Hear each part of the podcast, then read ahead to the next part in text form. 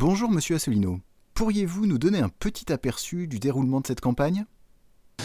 Eh bien, bonsoir. Euh, il est euh, actuellement 7h euh, moins 10 à Saint-Laurent-du-Maroni, en Guyane française. Derrière moi, il y a le Maroni, qui est le fleuve qui fait la frontière entre la Guyane française où nous sommes, dans le village de Balaté, et de l'autre côté, le village du Suriname de Albina. Vous voyez que ça n'est pas très très loin. Alors la campagne, eh bien, la campagne elle se, passe, elle se passe bien, elle se passe même plutôt très bien. Euh, pourquoi? Bah, D'abord parce que euh, nous avons un excellent candidat. Euh, Georges Mignot a été est, sur, le, sur le pont tout, le temps. Il est aidé d'ailleurs par quelques militants tout à fait, tout à fait dynamiques. Donc ça c'est un premier point très positif. Georges Mignot, notre candidat, a 46 ans, il vit ici depuis qu'il est tout petit. Euh, son père est d'origine métropolitaine, sa mère est d'origine amérindienne et il a eu beaucoup d'engagement de, associatif, ce qui fait qu'il est connu, il est favorablement connu par beaucoup de, par beaucoup de gens. Euh, deuxièmement, euh, à ma grande surprise, j'ai découvert qu'il y a quand même pas mal de gens qui me connaissent parce qu'ils avaient regardé l'élection présidentielle et certains d'entre eux même vont sur, sur nos pages nos pages de notre site et connaissent un certain nombre de mes, de mes conférences. Et puis accessoirement, euh, je suis passé, nous sommes passés dans les, dans les médias euh, depuis le, début de, l'arrivée, donc euh, il y a quand même un certain nombre de résidents qui nous connaissent et qui nous posent des questions avec beaucoup de sympathie. Quel accueil recevez-vous de la part des Guyanais? L'accueil des gens, je viens de le dire, il est, plutôt extrêmement sympathique. bon, D'abord, les Guyanais sont des gens tout à fait charmants, quelle que soit l'ethnie d'origine. C'est un, c'est un peu une nouvelle frontière. Hein. Ici, c'est un, pays, on est un peu dans le Far West. Il y, a des, Français de toutes les origines, avec beaucoup d'ailleurs de Français d'origine, euh, alors métropolitaine bien sûr, mais d'abord des Amérindiens, des Français qui sont euh, issus d'Afrique, de la traite de l'esclavage au cours des siècles antérieurs, euh, et puis des immigrés plus récents, un peu du monde entier, notamment du Brésil, du Suriname ou bien de, de Haïti. on a un excellent accueil, les gens sont très gentils. Euh, et puis surtout, ce qui est intéressant, c'est que les gens tendent beaucoup l'oreille, ils sont très attentifs à ce qu'on leur dit. Il y a un sentiment général, un peu comme en métropole d'ailleurs, de, ras-le-bol, les gens ne comprennent pas ce qui se passe. Alors il y a ici la campagne du partisan de M. Macron, enfin il faut comprendre qu'il y a, il y a un candidat pour En Marche et puis il y a un candidat dissident, donc ils sont deux. Le candidat officiel de En Marche, euh, qui s'appelle M. Adam, alors lui il a payé, euh, il a payé des des, camions qui, passent à travers les rues de Saint-Laurent-du-Maroni avec des haut-parleurs, etc. Il a défrayé la chronique il y a quelques jours parce qu'il s'est payé un hélicoptère pour aller dans les villages reculés. Donc ça a suscité une polémique. Euh, et puis alors de l'autre côté, il y a un candidat de la France insoumise, euh, enfin qui n'est pas officiellement de France insoumise, mais que Mélenchon soutient, euh, et le candidat qui s'appelle Monsieur David Riemann, qui lui-même a un dissident auprès, de lui. Voilà. Après ça, au total, il y a huit candidats. Il y en a certains qui, la plupart d'ailleurs, sont sans étiquette. Il n'y a pas de candidat avec l'étiquette républicain. Il n'y a pas de candidat avec euh, l'étiquette Modem, pas de candidat avec l'étiquette ELV, pas vraiment de candidat avec l'étiquette Parti Socialiste. Il y a un candidat avec l'étiquette Parti, le PPG, Parti Populaire Guyanais. et puis il y a l'UPR qui est, qui, est, qui est là, et qui est bien là, et avec un candidat, comme je le disais, qui est, assez, qui est assez actif. Donc tout ça fait que beaucoup de gens portent attention à nous et surtout portent attention à la différence de discours que nous tenons et que j'ai eu l'occasion d'expliquer notamment lors de mes passages médias et que Georges Mignot a déjà eu l'occasion d'expliquer avant que je n'arrive. Les gens sont-ils réceptifs à l'idée de la sortie de la Guyane de l'Union européenne? Bah, euh, Oui, je pense que ça les surprend, mais pas tellement finalement, puisque j'ai eu l'occasion. D'abord, j'ai eu des médias euh, de façon assez spectaculaire par rapport à la métropole. De toute façon, il est difficile d'en avoir moins qu'en métropole. Ici, j'ai été invité quand même sur Guyane Première. D'ailleurs, Guyane Première est venue faire un petit reportage lors de la réunion publique que j'avais faite à Kourou. On avait une trentaine de personnes, dont d'ailleurs plus de la moitié de non-adhérents et dont d'ailleurs nous avons, fait quatre adhésions sur le champ. Guyane Première était venue, on fait un, petit reportage. Le lendemain, j'ai été invité au, journal de 13h. Vous l'avez vu d'ailleurs si vous allez sur notre site internet.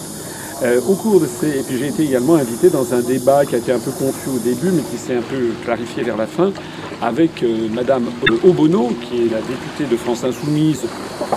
On n'a, pas très bien compris euh, ce qu'elle faisait là avec Monsieur Mélenchon qui est arrivé deux, trois jours après pour lui voler, la vedette. J'ai l'impression qu'il y a des luttes intestines à France Insoumise. Je ne veux pas m'en mêler. Euh, il y avait également le, représentant du candidat, de M. Adam, du candidat de, de Ce qui fait que ça, c'était sur Radio Pays, qui est une radio très écoutée. Ça devait durer 40 minutes. En fait, ça a duré une heure d'émission. Donc, au cours de ces émissions, j'ai eu l'occasion d'attirer l'attention justement des auditeurs sur le coût réel de la construction européenne. Parce qu'il en est en Guyane comme en métropole, on voit des panneaux avec marqué euh, ici l'Europe a pour votre avenir, cet équipement a été financé par les subventions européennes. Donc j'ai bien expliqué qu'en fait c'est une énorme arnaque puisque ces subventions européennes sont financées, sont surfinancées par la France, c'est-à-dire par les contribuables français, c'est-à-dire notamment par les contribuables guyanais. Hein, je leur ai bien expliqué que la France, les contribuables français versent chaque année 23 milliards d'euros à l'Union européenne et l'Union européenne en restitue 14 milliards. Elle en garde donc 9 milliards à la fois pour ses frais de fonctionnement et également pour donner aux pays de l'Est. Ça qui m'a permis d'expliquer aux gens eh qu'en fait, l'État verse à la Guyane 30 millions d'euros par an dans le cadre du contrat de plan État-région, et au même moment, la République française, par ce mécanisme camouflé, verse 9 000 millions d'euros aux pays de l'Est et aux frais de fonctionnement. Ça veut dire qu'en fait, 300 fois plus d'argent pour les pays de l'Est que pour la Guyane. Et quand on voit qu'un pays comme par exemple, euh, j'ai rien contre la Pologne, mais la Pologne est bénéficiaire net de 14 milliards d'euros, ça veut dire qu'en gros, comme la France finance à peu près 16 à 18 des budgets européens, ça veut dire qu'en gros, la France, par ce mécanisme, et sans s'en rendre compte, donne chaque année 2 milliards d'euros à la Pologne, les contribuables guyanais contribuent à donner 2 milliards d'euros à la Pologne, alors qu'il y a un sous-investissement dramatique en Guyane qui n'a que 30 millions d'euros. Eh bien, ça paraît un petit peu compliqué, un petit peu technique, mais pas du tout. Moi, j'ai vu, j'ai été à la fois à Kourou, euh, j'en ai parlé comme ça en rencontrant des gens avec, euh, Georges Mignot, parce que on, discute avec les gens qu'on rencontre dans la rue, on a parlé à Sinamari, à Irakubo, on a parlé également à Awala Mapo, on en a parlé également à Saint-Laurent du Maroni. J'étais là aujourd'hui, on a passé toute la journée à aller dans les quartiers comme la Charbonnière, qui est le quartier Bushinenge, comme on dit, c'est-à-dire avec des, euh, compatriotes qui sont descendants à, un siècle, un siècle et demi de ce qu'on appelait les, esclaves qui, avaient fui les, nègres marrons, comme se disait à l'époque.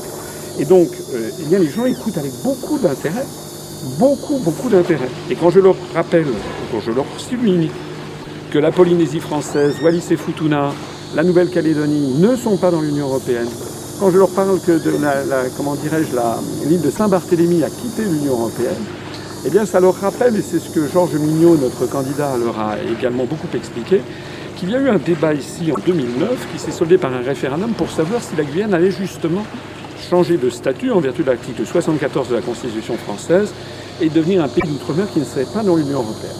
Voilà, alors, au total, c'est un débat qui intéresse, et notamment les aspects financiers qu'il découvre, en fait, les, euh, je vais dire d'une certaine façon, les scandalise, et il, il vraiment, il dresse beaucoup l'oreille.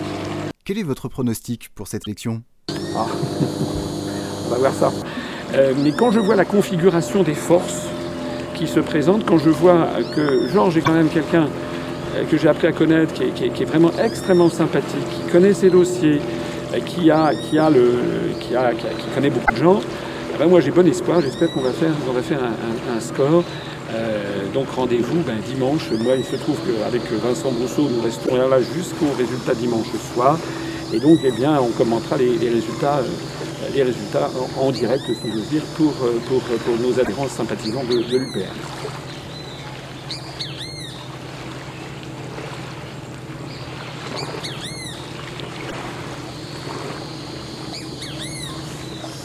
Retrouvez nos analyses, nos propositions, adhérez ou faites un don sur upr.fr. Retrouvez-nous aussi sur Facebook pour partager des idées et participer au direct. Twitter pour suivre les réactions de François Asselineau au jour le jour. YouTube pour ne rater aucune de nos vidéos. Pour nous aider à rétablir la démocratie, poussez-nous, abonnez-vous, partagez.